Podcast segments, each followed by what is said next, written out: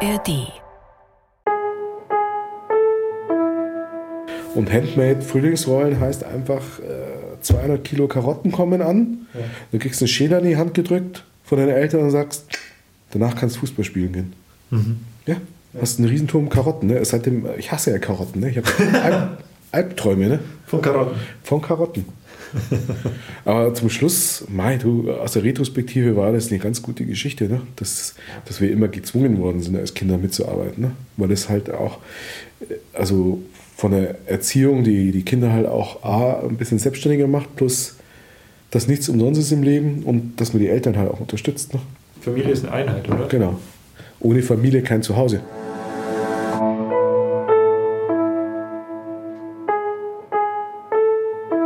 Eltern ohne Filter. Ein Podcast von Bayern 2.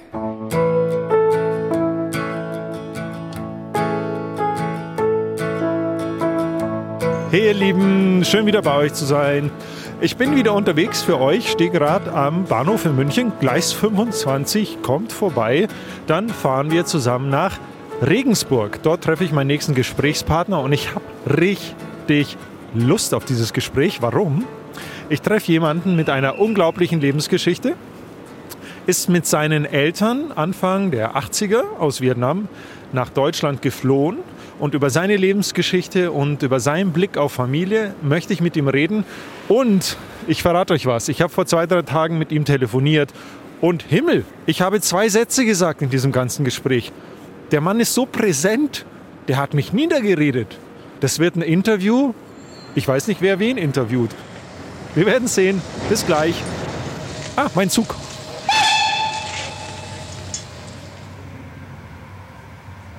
Nächste Station Regensburg Hauptbahnhof. In Regensburg dann bitte rechts aussteigen.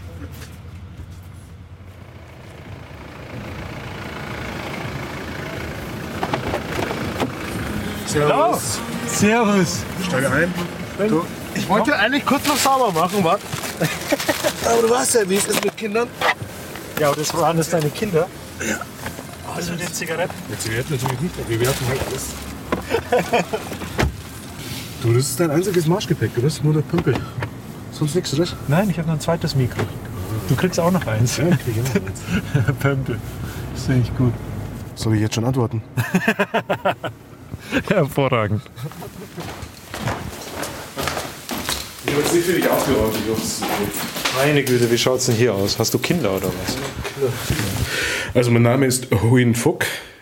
Ich bin jetzt tatsächlich 45 Jahre alt, werde im Juli 46, fühle mich immer noch wie 18. Nur die, die Haare sind ein bisschen lichter geworden, wenn ich in den Spiegel schaue. Aber von der geistigen Agilität oder so, wie ich mich fühle, habe ich immer versucht, jung zu bleiben. Ne? Ich glaube, es ist auch dem geschuldet, weil ich mit jungen Leuten zusammenarbeite. Aber jetzt geht es ja darum. Es ist dir gelungen von der geistigen Agilität. Ja, schon, ja. Ja, ja. Genau, also was noch? Ah, genau. Ich bin ja Boat People. Boat People sind ja Leute, die nach dem Vietnamkrieg ja aus, aus Vietnam geflohen sind. Ja. Das waren ja primär Südvietnamesen, die geflohen sind. Und äh, wir sind tatsächlich geflohen 1980 aus Südvietnam. Du hast die Geschichte schon öfter erzählt. Genau. Und Deswegen legst du los wie die Feuerwehr. Genau, einfach kurzer Background. Und da war es halt einfach so, der, der, Krieg war verloren, das Land war im Chaos, meine Eltern haben keine Perspektive mehr gesehen, wir sind enteignet worden. Und Wenn du das alles jetzt einfach in deinem Kopf behältst mhm. und nach der Vorstellung sagst, mein Leben ist, such dir ein Wort aus. Nur eins. Ich weiß, es ist schwierig, aber versuch's. Nee, also ich würde sagen, mein Leben ist ein Traum. Ein guter Traum.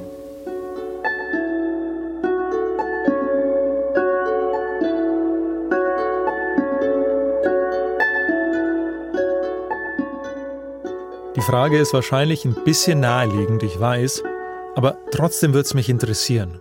Wie hättet ihr darauf geantwortet? Also, mein Leben ist. Tja, mein Leben ist auf jeden Fall deutlich angenehmer als noch vor wenigen Wochen, als ich wegen meiner zweiten Corona-Erkrankung eine Podcast-Folge verschieben musste. Und genau gesagt, äh, diese Folge. Wenn ihr jetzt also auf dem Weg zum Münchner Hauptbahnhof seid, stopp! Ich bin nicht mehr da. Schon lang nicht mehr. Wir müssen das also auf ein anderes Mal verschieben. Zurück zur Geschichte. Fuck und ich sitzen mittlerweile in seinem Wohnzimmer. Schöne, geräumige Altbauwohnung mit hohen weißen Decken. Fuck sitzt am Ende des länglichen Esstisches, souverän, gemütlich in seinen Stuhl gelehnt. Wer hier den Vorsitz hat, ist schnell klar. Ich rechts neben ihm. Und möglicherweise klingt es jetzt ein bisschen naiv kitschig für euch, aber ehrlich gesagt, wenn man die ganze Geschichte kennt, dann fällt es einem leicht zu verstehen, dass Fuck sein Leben als Traum bezeichnet. Geboren wurde er 1977 in Südvietnam. Erst zwei Jahre zuvor ging der Vietnamkrieg zu Ende. Fuchs Familie, die bis dahin einige landwirtschaftliche Flächen besaß, wurde von den Kommunisten enteignet. Das war der Anfang der Geschichte der Boat People. Und das äh, war gar nicht so sehr das Problem. Aber das Problem war halt eher, dass unsere ganze Familie in Umerziehungslagern gesteckt worden sind. Deine Eltern? Meine Eltern, also mein Vater, die Männer, sind in Umerziehungslager gekommen und mein Opa, nachdem der Krieg verloren war. Ne? Und da waren sie ja fast ein, zwei Jahre und sind dann freigekommen. Und das war äh, der Punkt bei meinem Vater, wo er halt gesagt hat, er sieht halt keine, keine Zukunft mehr in Vietnam für sich selbst und für die Familie. Und ich glaube, der, der Grundgedanke war, dass er einfach den Kindern eine bessere Zukunft und Perspektive bieten wollte. Wie einfach war es, da rauszukommen?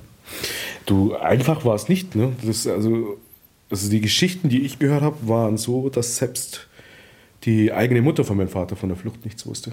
Weil du nie wusstest, wer dich verpfeift? Genau, da hast du halt das Problem gehabt, äh, wen kannst trauen, wen kannst nicht trauen und am besten ist halt die Devise, du erzählst es niemandem. Und das war halt wirklich eine Nacht- und Nebelaktion sind die Kinder eingepackt worden, ist es sich auch nicht verabschiedet worden. Alle Kinder auf so eine kleine Nussschale und raus aufs offene Meer. Was war das Ziel? Das Ziel war halt erstmal die, ich denke, äh, die vietnamesischen Gewässer zu verlassen. Ne? Also ich glaube, das 15 Seemeilen sind es die Grenze. Einfach raus, ne? ins offene Meer. Und das Ziel von meinen Eltern war, wir haben ja schon ein paar Verwandte gehabt, die in Amerika aufgenommen worden sind als Flüchtlinge. Das heißt, meine Eltern wollten auch nach Amerika. Und gelandet sind wir dann letzten Endes im Allgäu, ne? also so viel zum Business Case, ne? Aber da muss man jetzt nicht besonders schlau sein, um mitzufühlen, was das für eine Situation war. Ich weiß gar nicht, ob sie euch was erzählt haben. Ich, wär, ich hätte aus Sicherheit weil du gerade beschrieben hast, deine Oma wusste auch nichts. Ich hätte wahrscheinlich als Vater euch nichts mal erzählt, nee, so aus Sicherheit, damit die Kinder nicht irgendwas ausplaudern. Also wir haben es ja auch nicht gewusst. Ja. Also du wurdest in der Nacht irgendwann mal gepackt. Genau. Äh, ja. Angezogen und mitgenommen. Ne? Ich habe, als wir nach Deutschland gekommen sind, es war keine Flucht, überhaupt nicht vergleichbar, äh, als Vierjähriger, ich habe keine Erinnerung mehr an die Reise hin und her. Hast, hat sich bei dir irgendwas gespeichert oder kennst du alles aus Erzählungen? Mhm. Das Problem ist ja, das Bewusstsein, glaube ich, bei Kindern geht ja erst bei drei Jahren los, dass du dich wirklich aktiv erinnern kannst. Frag meine Frau, die hat eine Erinnerung. Ja, also ich kann mich erst erinnern, faktisch, wo ich im Allgäu angekommen bin. Ne? Ja. Also das war 1980, also über die Flucht selber habe ich gar keine Erinnerung, sondern wirklich die, die ersten Momente, wo wir in Deutschland angekommen sind. Ne? In, Im Allgäu, bei Pforzen, bei Rieden, ja. da sind wir in so einem Flüchtlingsheim angekommen mhm. und das sind so die ersten Erinnerungen, die ich habe. Ne? Du hast die Erinnerung, dass ihr, also mit deinen Eltern, ihr wart warte, deine Mama, dein Papa, du und deine, Meine Schwester, deine genau. Schwester. Ihr wart zu viert auf dem Boot mhm. oder waren da noch mehr Leute dabei? Da waren mehr Leute dabei. Also mein Papa hat ja das Boot auch gebaut und für die, für die anderen organisiert. Ne? Woher weiß dein Papa, wie man Boote baut? Äh, weil er handwerklich sehr begabt ist und früher im Schiffsbau auch gearbeitet hat. Ne? Okay, krass. Erwischt werden war Du, wir sind ja nicht erwischt worden. Das, das, das, war ja das Problem. Also wir waren ja draußen am offenen Meer und dann sind wir tatsächlich von, äh, das Problem war damals die Piraten, ne? Piraterie. Also ja. es gab ja ganz viele Piraten, die ja, die, also eh totaler Wahnsinn, ne? Du überfällst Flüchtlinge, ne? Ja. Und das haben die damals gemacht, weil die ja gewusst haben, dass die Flüchtlinge ihr Hab und Gut mitnehmen. Da gab es eine riesen Piraterie, wo sie dann die Flüchtlinge dann noch komplett ausgenommen haben. Ne? Und, und, und, sie, und, sie dann mit dem Rest einfach auf dem. Äh, ja, teilweise haben sie sie halt umgebracht, vergewaltigt, erschossen. Und äh, ich denke, die, die beste Form war ja noch, dass sie sich einfach nur ausgeraubt haben. Ne? Und euch haben sie erwischt? Genau, also uns haben sie erwischt. Uns haben sie ja auch alles weggenommen, die ganzen Ersparnisse. Ne? Und dann hatten wir wirklich nichts mehr. Dann haben sie gesagt, okay, jetzt könnt ihr weiterfahren. Ja. Wir sollen wieder ins Land zurückfahren. Dann hat mein Vater irgendwie am Horizont geschaut, wo das andere Piratenschiff ist. Dann hat er gesehen, okay, es ist nicht mehr in Sichtweite. Dann hat er wieder umgedreht, ne, den Kurs und wieder aufs Meer raus. Nein. Genau. Und, und, und dann? Ja, dann war halt total Panik. Ne? Also dann sind sie wieder aufs Meer raus und dann irgendwann haben sie nachts wieder Suchscheinwerfer gesehen, haben sich erstmal gedacht, ah, Die nächsten Piraten. die nächsten Piraten, ne? wo sie dann die, die ganzen Bootslichter ausgemacht haben. Ne? Das war und erst, erst dann, glaube ich, äh, wo das große Schiff dann irgendwie durchgesagt hat. Ne? Du Das warst auf der alles- Kapa Namur? Auf der Kap Anamur. Erst wo die Kap Anamur durchgesagt hat, dass es die Kap Anamur ist, ein deutsches Schiff, ne, dass sie keine Angst haben müssen. Erst dann, glaube ich, haben sie die Motoren wieder angemacht und die, die Lichter, die Positionslichter. Ne?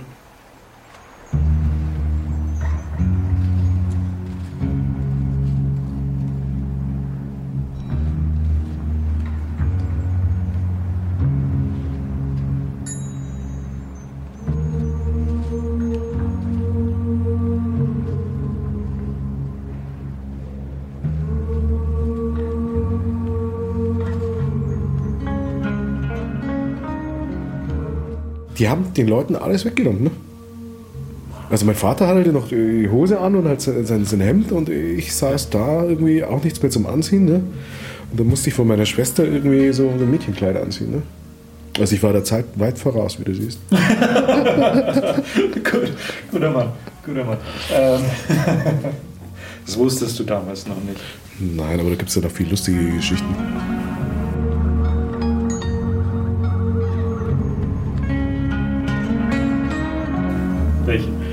Ja, du, lustige Geschichten halt, also einfach, wenn du, wenn du in eine komplett fremde Kultur kommst. Ne? Also schon mal in, in, in, in Vietnam ist es ja so, es gibt halt einen Schlafanzug. Ne? Aber bei uns gibt es ja einen Jogginganzug, Pyjama und viel, viele Variationen, was du halt äh, zu Hause anziehen kannst. Und ich glaube, äh, ich bin so lustig geworden, weil die Leute mich früher irgendwie sympathisch fanden, weil ich die ersten Lebensjahre meines Lebens immer mit dem Pyjama rumgelaufen bin. Ne? weil meine Eltern den Style halt überhaupt nicht gecheckt haben, dass es halt ein Pyjama-Schlafanzug ist, den man zu Hause anzieht. Und ich bin halt immer mit so einem Leopardenmuster-Pyjama durch die Welt gelaufen, ne? die ersten Jahre. weil das auch ein ziemlich cooler Stoff war, ne? der total gemütlich war. Ne? Ich weiß nicht, wie Ich der glaub Stoff hieß. meinst, so ist so total Niki-Stoff oder so. Ja, ja. genau, super. Super kuschelig. Ja, für zu Hause halt. Ne? Es waren rund 1,5 Millionen Vietnamesen, die vor dem kommunistischen Regime geflohen sind. Viele von ihnen haben versucht, in den Nachbarländern unterzukommen. Sie sind dann in so selbstgebauten Nussschalen, so wie auch Fuchs Familie, raus aufs südchinesische Meer und wollten dann nach Malaysia, Thailand oder Indonesien. Mehr als 200.000 Menschen sind damals ertrunken. Wer sehr viel Glück hatte, kam auf die Kap Anamur. Einige von euch kennen die Geschichte noch. Christel und Rupert Neudeck, ein Ehepaar aus Deutschland, will diesem Sterben im südchinesischen Meer nicht mehr zuschauen und organisiert, ohne jegliche Vorkenntnisse, aber dafür mit viel Hilfe, unter anderem von dem Schriftsteller Heinrich Böll, ein Schiff, und zwar die Kap Anamur. Umgebaut zu einem Versorgungsschiff mit medizinischer Ausstattung und allem, rettet die Kap Anamur und die beiden Nachfolgeschiffe Kap Anamur 2 und 3 rund 11.000 Menschen das Leben. Und eines dieser Leben sitzt gerade neben mir, souverän zurückgelehnt in seinen Stuhl in einer schönen Altbauwohnung in Regensburg. Geplant war das so nicht, denn eigentlich wollten Fuchs Eltern sowie viele Vietnamesen direkt nach dem Abzug der amerikanischen Truppen in die USA. Also sie wollten irgendwo in den Nachbarstaaten aufs Festland kommen und dann als Flüchtlinge in den USA aufgenommen werden. Es kam äh, anders. Und dann ist für meine Eltern halt die Welt zusammengebrochen, weil sie gedacht haben, scheiße, jetzt kommen wir nach Nazi-Deutschland. Ne? Weil die es halt überhaupt nicht gewusst haben. Ne? Als, als, als einfache Leute in Vietnam hast du null Vorstellung gehabt, irgendwie, was Deutschland ist, wie Deutschland ist, wie es politisch ist und was es da überhaupt gibt. Ne? Und das Einzige, was ich halt erinnern kann, ist Zweiter Weltkrieg, Hitler, Nazis. Ne? Und da war die Stimmung erstmal im Keller. Ne? Das, was Fuck und seine Familie dann in Deutschland erlebt haben, hatte alleine schon jahreszahltechnisch nichts mit Nazi-Deutschland zu tun. Sie kamen in ein Asylantenheim in Rieden. Das ist eine Gemeinde im Südwesten Bayerns, mitten im Allgäu. Circa 1400 Einwohner. An diese Zeit hat Fuck beste Erinnerungen. Sie wurden herzlichst von den Bewohnern empfangen, es gab viele Sachspenden, Fahrräder für die Kinder, daran kann er sich noch sehr gut erinnern, und ortsansässige Familien haben bei Behördengängen oder beim Deutschlernen geholfen. Bis zum Ende seiner Kindergartenzeit ist er mit seinen Eltern in Rieden geblieben. Entscheidend bei all dem war auch, dass seine Familie sofort eine unbefristete Aufenthaltsgenehmigung bekommen hat und seine Eltern durften auch gleich arbeiten. Das sind entscheidende Punkte für eine gelungene Integration, sagt Fuck heute und ich auch. Eigentlich wundert es mich überhaupt nicht, aber je länger ich Fuck zuhöre, wie er so über seine Kindheit redet, merke ich, wie sehr seine Kindheit meiner ähnelt. Wir beide wissen, wie es ist, als Kinder in eine neue Welt zu kommen. Unseren beiden Familien wurde bei Behördengängen und Co. geholfen. Und wir beide wurden ähnlich erzogen. Das hat aber alles wenig damit zu tun, wo unsere Familien hergekommen sind oder wo wir hingegangen sind. Schlicht die Tatsache, dass man einen Ort verlässt und an einem anderen Ort von vorne anfängt. Diese Entscheidung prägt Familien über Generationen. Sie zwingt den Eltern beinahe schon auf, ihren Kindern zu sagen, wenn du etwas erreichen willst, dann streng dich an. Aber nicht nur das hat Fuck als Vater geprägt, sondern alleine schon ähm, The Way of Living in einem Dorf.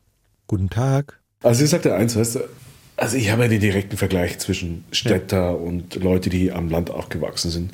Der Durchschnittsmensch denkt sich ja irgendwie, die, die, der Großstädter, der Stadtmensch ist open-minded. Weißt du, was ich meine? Ne? so, ja, genau. Und der und Dorfmensch ist engstirnig und was weiß ich. Und ich kann nur sagen, das ist totaler Bullshit. Die, die wirklich open-minded sind, ne? leben und leben lassen, so wie ich es kennengelernt habe, mhm. sind die Leute am Land. Und das ist ja eine ganz andere Kultur, weißt du? Also, also ich weiß ja noch, wo wir damals nach Regensburg gezogen sind. Und ich habe das ja Intus gehabt. Also ich bin im Allgäu aufgewachsen und im Allgäu ist es Standard, egal wie du triffst, zu welcher Uhrzeit und wo, man sagt immer Grüß Gott. Ja, und so bin ich zum Beispiel aufgewachsen. Brutal. Ne? Genau das Ich Gleiche. sage immer Grüß Gott. Und äh, weißt du, wie schwer das für mich war, ne? als ich dann in Regensburg angekommen bin? Du, das erste halbe Jahr bin ich durch die Stadt Regensburg gelaufen und habe zu jedem Grüß Gott gesagt. Ja, so, wie, so, wie, so wie der Herr Bürgermeister ist. zu allen Herr Grüß Gott. Und, und irgendwann habe ich meine Eltern irgendwann mal gesagt, du, also hört's mal zu, ich glaube, das läuft hier anders. Nein, aber ganz ehrlich, also das habe ich mir bis heute beibehalten. Ich finde es einfach auch nett, dass wenn man auf der Straße vorbeigeht, dass man einfach Grüß Gott sagt, weißt du? Weil ja. das ist mir persönlich auch wichtig, das bringe ich sogar meinen zwei Töchtern auch bei, weißt dass man, egal wo man hingeht, einfach Grüß Gott sagt, weißt Wo ist denn das Problem? Es kostet nichts und bringt immer gute Laune, weißt Es geht um den Respekt. Ja, ja, ja, ja total. total. Genau. Will ich überhaupt nicht in Frage stellen. Mhm. Es ist haben deine Eltern das euch auch gesagt, als ihr hergekommen also seid? Also ich sag doch mal eins, okay? Ja. Der Unterschied zwischen der vietnamesischen oder asiatischen Kultur und der deutschen ist, ne? Also bei euch gibt es ein Servus, guten Tag und Grüß Gott, ja? Weißt du, was es bei uns gibt? Nein. Also äh, bei uns ist es so von den Be Begrüßungsformen, ne? Ja. Kleine Schwester, kleiner Bruder, großer Bruder, große Schwester, Tante, Onkel ja. und äh, bei uns ist es alles viel höflicher. Das heißt, bei, bei, uns in Vietnam ist es so, wenn du auf der Straße jemanden triffst, der dein Onkel sein könnte, da sagst du ihm, guten Tag, Onkel. Auch wenn du den überhaupt nicht kennst und wenn er ein bisschen älter ist als du und ein großer Bruder sein könnte, sagst du Ciao an. Ne? Das heißt, hallo großer Bruder. Ne? Mhm. Und deswegen ist es ja für meine Eltern total schwer gewesen, mhm. die Du-Form. Ne? Ja. Das, das, das gibt es ja im Vietnamesischen nicht. Das ist ja total verpönt, die Du-Form. Ne? Warum? Und ja, aber es gibt es bei uns nicht, weil die, vietnamesische Sprache total höflich aufgebaut ah, okay. ist. Ne? Ja. Also es ist beleidigend, wenn du jemanden in Vietnam mit duzt, also mit du ansprichst. Ne? Und vor allem gerade jüngere, ältere, dann ist der Ofen aus. Ne? Okay. Und also von dem her gibt es da viel mehr Variationen. Also deswegen die deutsche Sprache ist total easy, ne? Also, also wenn ich zu meiner Tochter sage, weißt, äh, sag einfach Hallo, ne? Ja. Und also wenn ich mich äh, erinnere, also wie wir als Kinder früher, wenn wir irgendwo hingegangen sind, ne? du musst dich ja verbeugen, ne? so ein Kotau machen, ne? so Arme ja. runter und sagen Hallo Onkel, nochmal verbeugen, Hallo. Also, jeden, den du getroffen hast, musst du dich verbeugen als kleiner Knips, ne? Oder? Ja. und verbeugen vor den Eltern, so Respektspersonen. So, hallo Onkel, hallo Tante und einmal schön tief durchbeugen. Ne? The wallpaper's gone, but my bags are unpacked. There's no reason to get this attached. Yet I can't imagine just not coming back to this poorly lit place. You gotta move on, ain't that what they say? Just give it some time, it will all be okay. Sure, they do know these are all just cliches, and most likely won't. Oh, and worlds are opening up, but instead, I feel there's a sword hanging over my head. Who knows, I could have already been stabbed. There's a sword hanging over my head. Meine Eltern haben uns immer gebrieft, also im Prinzip mit zwei Sätzen. Ne? Also das haben sie uns echt eingemeißelt. Wir sind in Deutschland zu Gast und wir sollen uns benehmen wie Gäste, die wir selber gern hätten. Ne? Das war so der Integrationsleitfaden meiner Eltern. Ne? Dass wir uns dessen bewusst sein sollen, dass wir hier zu Gast sind und dass wir uns benehmen sollen wie gute Gäste. Ne? Weil das Schlimmste in der asiatischen oder konfuzianischen Kultur ist der Gesichtsverlust, weißt du? Dass du deinen Eltern Schande bereitest, indem du unhöflich, frech bist oder ja. Schulisch total schwach, was, weil Bildung ja. total hohen Stellenwert hat. Aber die, die Vietnamesen. schlecht in der Schule sein war auch keine Option. Nein, also meine Eltern waren dann, weil sie selbstständig waren, erstmal mit sich selbst beschäftigt. Ja. Aber prinzipiell ist es, also Vietnam ist ja auch konfuzianisch geprägt, also wie China und Korea und alle. Und da ist Bildung oberste Priorität. Und das ist einfach historisch dem geschuldet, dass es früher auch im chinesischen Kaiserreich so war, dass wenn du halt einfach nur normaler Reisbauer warst ne, mhm. und dein Kind Talent hatte, ne, konnte es auf die Beamtenschule gehen. Unabhängig davon, ob die Eltern arm oder reich waren, hatte dann eine Chance, einfach durch Fleiß und Disziplin ne, und Ehrgeiz, sich geistig so weiterzuentwickeln, um auch Beamtenlaufbahnen anzutreten. Ne. Und deswegen war es auch einfachen Familien, in, also die konfuzianisch geprägt waren, dass ihre Kinder es besser haben sollen und dass durch Bildung alles möglich ist. Und es ist ganz tief bei uns kulturell verankert. Ne? Ja. Empfindest du dich immer noch als Gast? Nö. A, bin ich angekommen, plus B, kriegen sie mich eh nicht mehr los. Deutscher Staatsbürger, ne?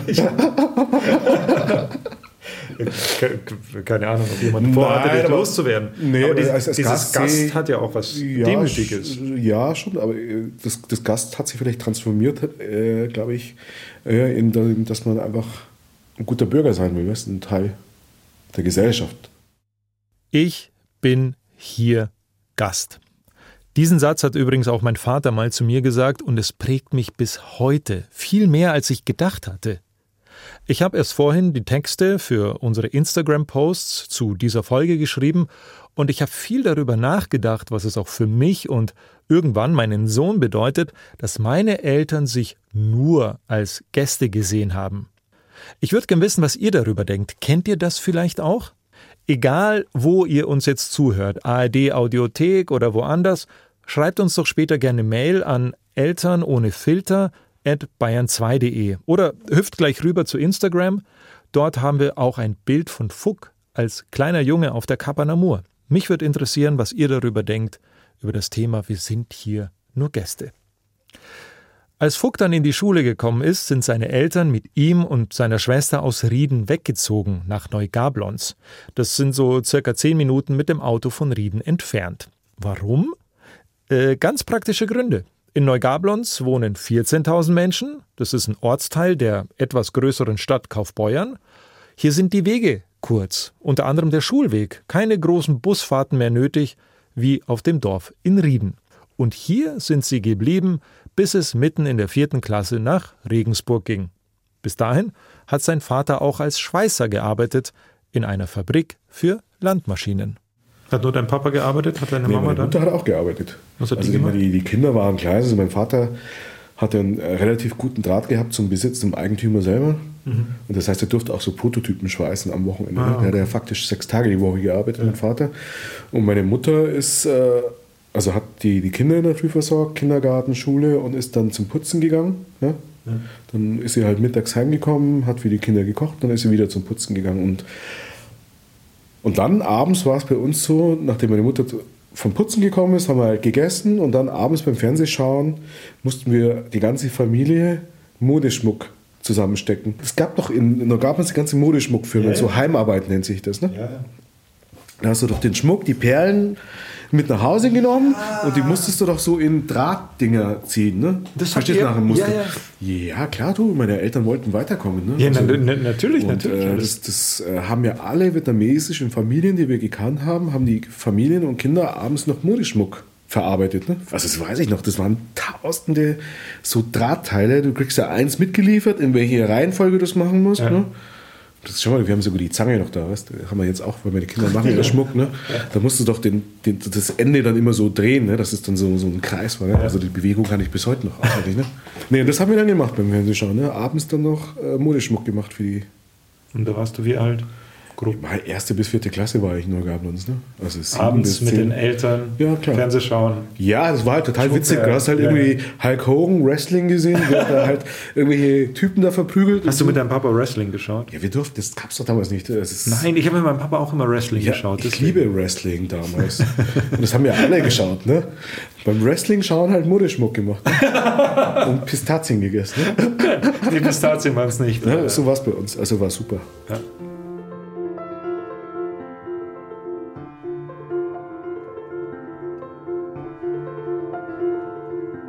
Und am Wochenende mussten wir in die Büros mit meiner Mama und Büros putzen. Da hat sie die Kinder auch mitgenommen. Verstehst du? Hat meine Mama gesagt, linke Hand putzen, rechte Hand polieren, so wie bei Karate Kid, ne?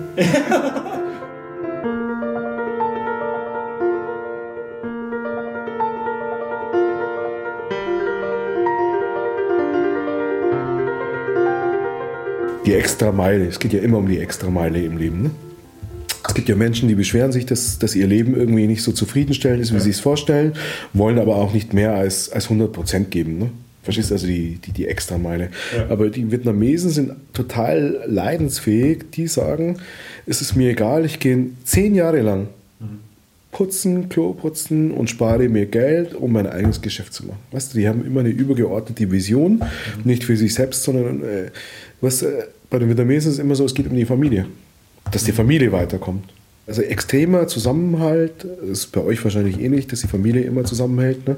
und dass es im Leben halt weitergeht. Ne? Und das impliziert ja, wenn du eine äh, was vorwärtsgerichtete Vision hast, ne? wo du sagst, okay, das kann mal das Ziel sein, dann ist das Elend, das Gegenwärtige, ne? das, das Leid, die Anstrengung auch viel leichter zu ertragen, weil du ja gewusst hast, es ist ja auch egal, wenn ich heute länger in der Arbeit war, irgendwann wird es besser. Und das impliziert ja auch, dass meine Eltern nie gejammert haben. Ne?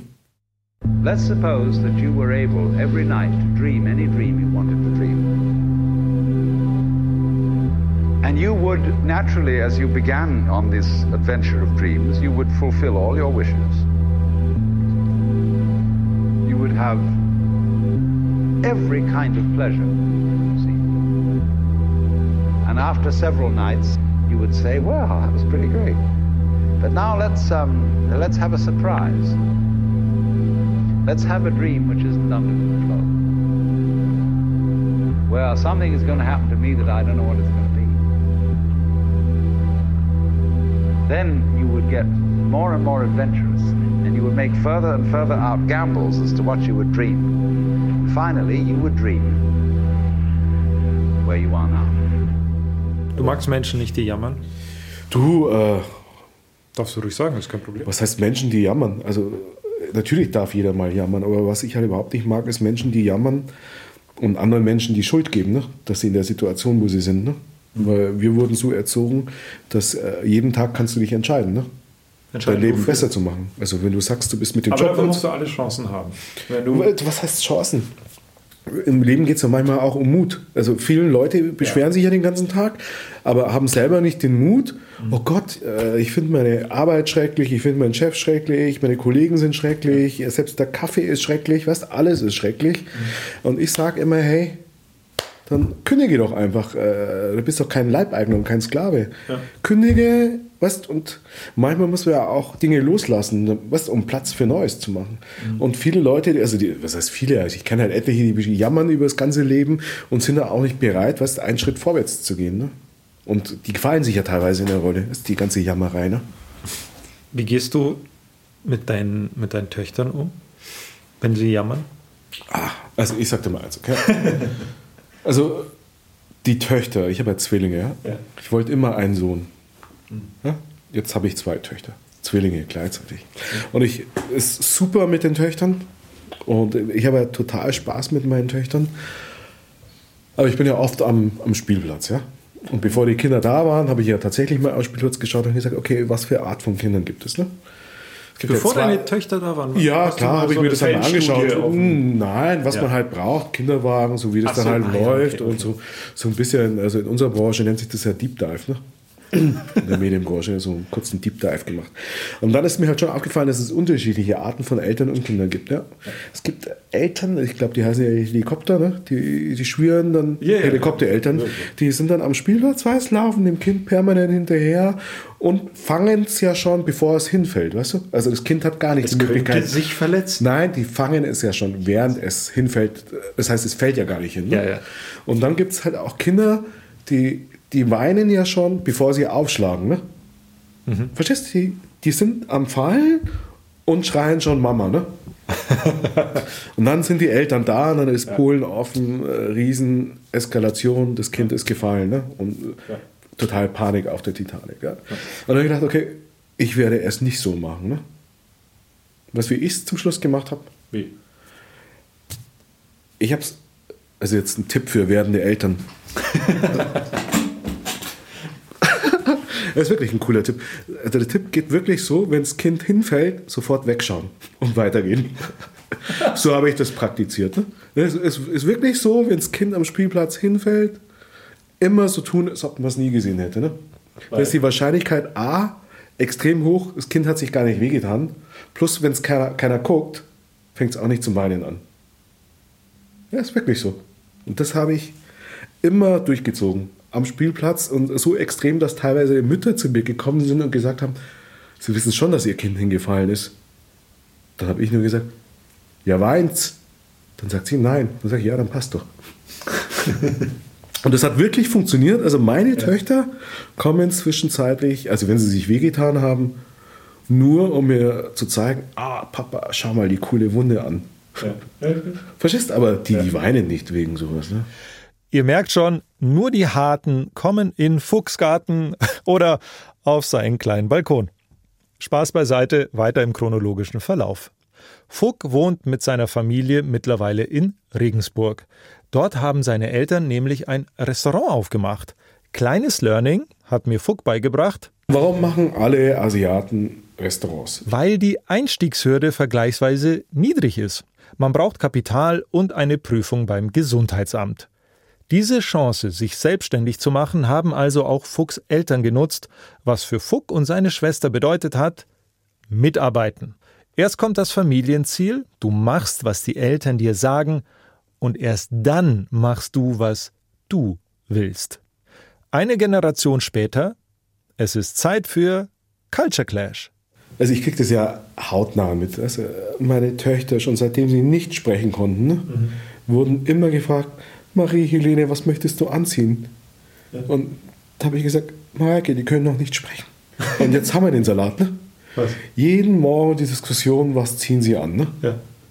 Und äh, bei uns lief das ganz anders. Also, also bei dir auch. Hat deine Mutter dich gefragt, was du anziehen willst? Die hat dich doch angezogen, so wie es ihr passt und gut ist, oder? Ja, aber das machen wir mit meinem Sohn auch. Ja. Also bei uns ist es anders. Ja. Ja, aber außer er sagte, ja, ich will die Hose nicht mehr. Okay, wir haben noch ein paar andere. Aber bei uns war es so, auch als die Kinder noch nicht sprechen konnten. Marie, möchtest du das anziehen? Aber andererseits könnte man jetzt sagen, sie werden von klein auf ernst genommen. Bei den kleinsten Dingen werden sie ernst genommen und gefragt. Mag sein. Du siehst es Klar, anders. Und jetzt hast du das Problem, dass sie zu allem eine Meinung haben. Ne? Schli schlimm, diese selbstständigen Nein, es Kinder. geht nicht um die, die, die Selbstständigkeit. Weißt, du, manche Dinge sind gut und manche sind schlecht. Weißt? du, Aber es fängt ja auch mit dem Essen an. Ne? Okay. Ja? Bitte erzähl. Ja, Beim Essen ist zum Beispiel so, weißt du, die, die Mareike hasst Tomaten. Ne? Mhm. Und äh, meine Kinder haben prinzipiell alles gegessen, bis die Mutter zum ersten Mal gesagt hat, oh, Tomaten mag ich überhaupt nicht. Was passiert? Sie mögen keine Tomaten. Sie mögen keine Tomaten. Aber das, das geht vorbei. Ja, klar geht's vorbei. Und ja, irgendwann habe ich gedacht, nee, es funktioniert so nicht. Ja, aber ich hab, da habe ich einen relativ einfachen Trick rausgefunden, wie man das umgehen kann. Also Tipp an Eltern, Ja. wenn man will, dass die Kinder alles essen, immer mitkochen lassen. Wenn sie den Schmarrn nämlich selber kochen, dann essen sie auch ihren eigenen Schmarrn und dann schmeckt es auch immer besser, ne? als wenn es den halt irgendwas vorsetzt. Dieses Mitmachen, was du als Kind erfahren hast, im Restaurant deiner Eltern, Familie gehört zusammen, man kümmert sich um die Eltern und so weiter. Deine Kinder, deine Töchter, da wird auch immer mitgemacht. Du, A wird immer Ja. mitgemacht, also die, also die, schon mal, die sind jetzt sechs und können mit Sicherheit die Spaghetti Bolognese komplett alleine kochen. Ne? Können fast Können die alles. Spaghetti Bolognese selber machen? Ja, ja. Also schaust du noch zu und den Rest machen es selber. Die sind ja schon extrem eigenständig. Ne? Nur so mit dem Aufräumen klappt es noch nicht so. Ne? I feel dizzy in the afternoon.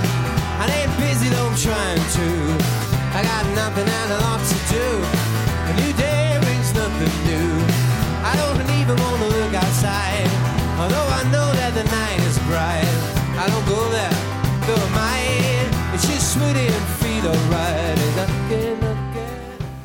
du dann als Kind, ihr wart als Kinder auch immer im Restaurant mit drin und habt Klar, Frühlingsrollen rollen. Ganz Frühlingsrollen. ernst, ne? Albtraum. Albtraum? Ja, mei, du, früher gab es kein Convenience Food in den 80ern. Ja. Da sind Frühlingsrollen in den China-Restaurants noch Handmade gewesen. Ja? Und Handmade Frühlingsrollen heißt einfach, äh, 200 Kilo Karotten kommen an. Ja. Du kriegst einen Schäler in die Hand gedrückt von deinen Eltern und sagst, danach kannst du Fußball spielen gehen. Ja, hast einen Riesenturm Karotten. Ne? Seitdem, ich hasse ja Karotten. Ne? Ich habe Alb Albträume ne? Von Karotten. von Karotten. Aber zum Schluss, mei, du, aus der Retrospektive war das eine ganz gute Geschichte, ne? dass, dass wir immer gezwungen worden sind, als Kinder mitzuarbeiten. Ne? Weil das halt auch, also von der Erziehung, die die Kinder halt auch A, ein bisschen selbstständiger macht, plus dass nichts umsonst ist im Leben und dass man die Eltern halt auch unterstützt. Ne? Habe ich damals so nicht gesehen, weil ich es einfach nur blöd fand. Ja. Aber so im, im Nachgang fand ich das eigentlich ganz gut. Familie ist eine Einheit, oder? Genau. Immer eine Einheit. Sollte es sein. Ne? Ohne Familie kein Zuhause. get down. It feels like I'm stuck on a funky side of town.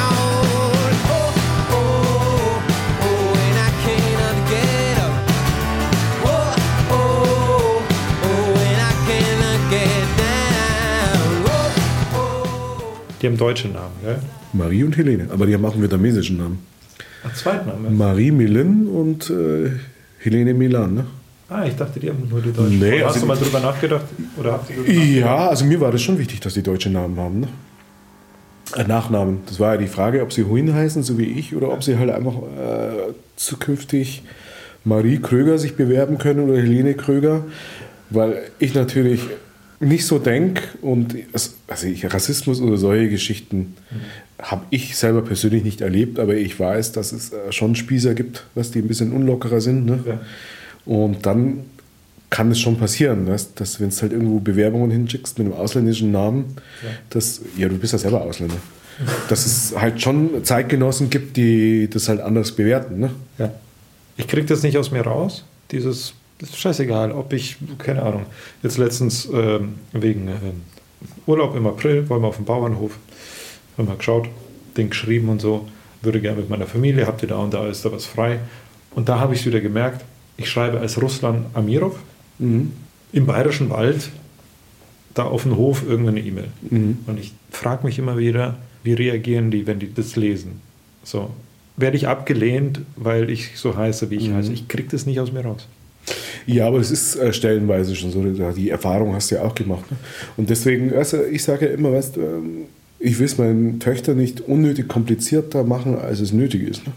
Viele von euch wissen es wahrscheinlich schon. Auch mein Sohn hat einen in Deutschland sehr häufig vertretenen Vornamen für Jungs, vor allem in Bayern. Einen Innovationspreis für Vornamen bekommen meine Frau und ich mit Sicherheit nicht verliehen, aber das war uns auch nicht wichtig.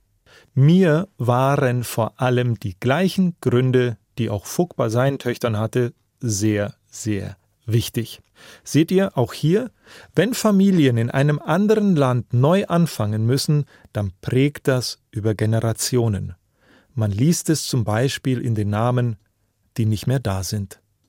Die Prägung, dass man seines eigenen Glückes Schmied ist, hat sich bei Fuchs sehr stark eingeprägt. Ich könnte jetzt mindestens noch eine ganze Podcast-Folge nur über Fuchs Leben schreiben, ich mach's aber deutlich kürzer. Nachdem er sein Informatikstudium in München abgebrochen hatte, ist er nach Regensburg zurück, hat in einer IT-Firma gearbeitet und dann, jetzt ratet mal, hat er sich als ITler selbstständig gemacht. Über die Jahre kamen noch drei Gastronomiebetriebe dazu, eine Bar, eine Pizzeria und ein vietnamesischer Imbiss, in dem seine Eltern gearbeitet haben. Die haben ihr Restaurant in Regensburg nämlich nach Unstimmigkeiten mit dem Vermieter verloren. Also sah es Fuck irgendwann als seine Aufgabe an, dass es Zeit ist, etwas zurückzugeben. Über 20 Jahre ging das alles so. Und jetzt lässt er es sein. Die Firma ist schon seit 2019 weg, das letzte Restaurant, seine Pizzeria jetzt auch. Er möchte einfach wieder nur Angestellter sein. Ich habe so meine Zweifel, dass das lang hält.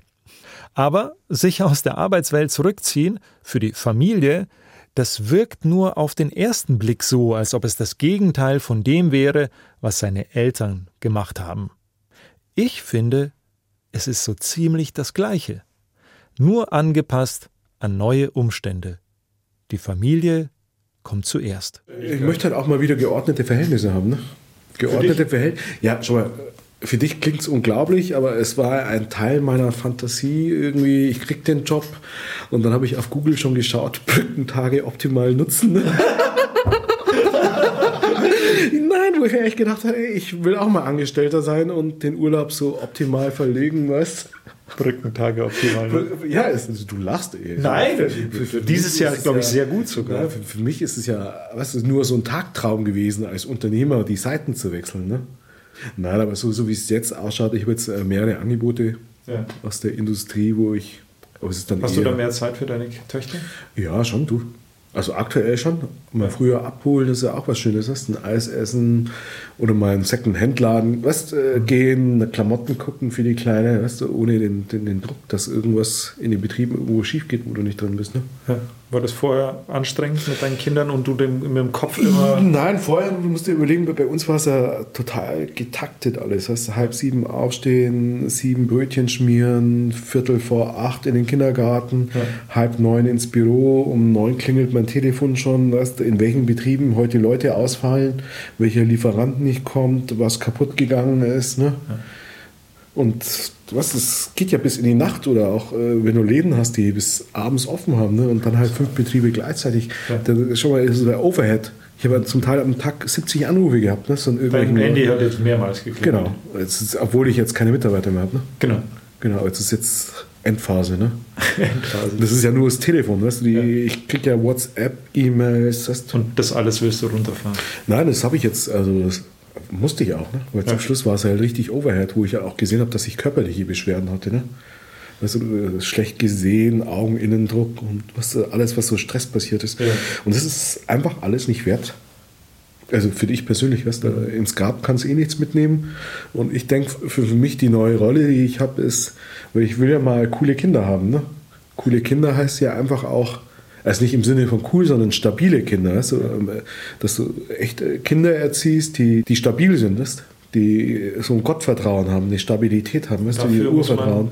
als Vater das, da sein. Da muss man da sein, weil ich habe ja, als ich Sparetto gemacht habe, habe ich immer einen Winzer in, in Italien besucht, in Bozen, in Trizin. Das ist so ein ganz gutes Weingut in Italien.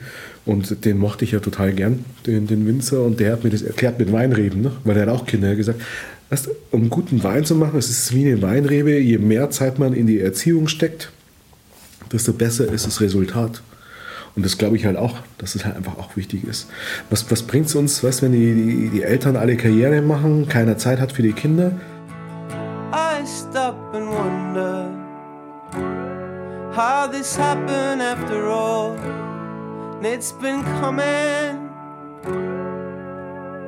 So what should we do? Ich danke dir für dein Gespräch. Äh, ich danke dir für dein Gespräch. Ich danke dir für das Gespräch. Alles gut. Let's quit this contest and get back to the surface. Eltern ohne Filter ist ein Podcast von Bayern 2. Redaktion hatten Sibylle Giel und Jutta Prediger und produziert hat Andreas Bertram. Und weil ich euch kenne, weiß ich, dass ihr gerne Podcasts hört, bei denen ihr richtig tief in das Leben und das Seelenleben anderer Menschen mitgenommen werdet. Ich hätte da was für euch.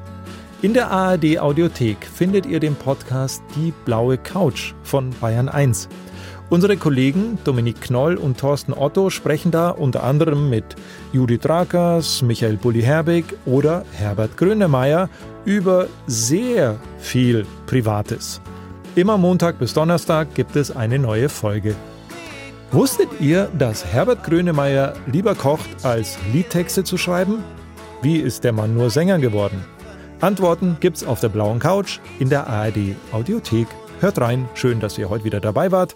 Wir hören uns, euer Russland. Weil ich denke mir, weißt, wenn das Kind mit dem Spielplatz nicht klarkommt im Leben, wie soll es denn überhaupt im Leben zurechtkommen? Du hast immer sehr klare Visionen vom Leben allgemein. Ja, aber es liegt halt daran, dass ich halt äh, so erzogen worden bin. Es ist halt, äh, also was mich langweilt schon, es gibt ja zwei Arten von Menschen. Nee, drei Arten. Ne? Die, die ein Fußballspiel anschauen, die, die ein Fußballspiel anschauen und kommentieren. Und die, die selber spielen. Und die, die selber spielen. Und wer willst du sein? Selber spielen, immer. Genau.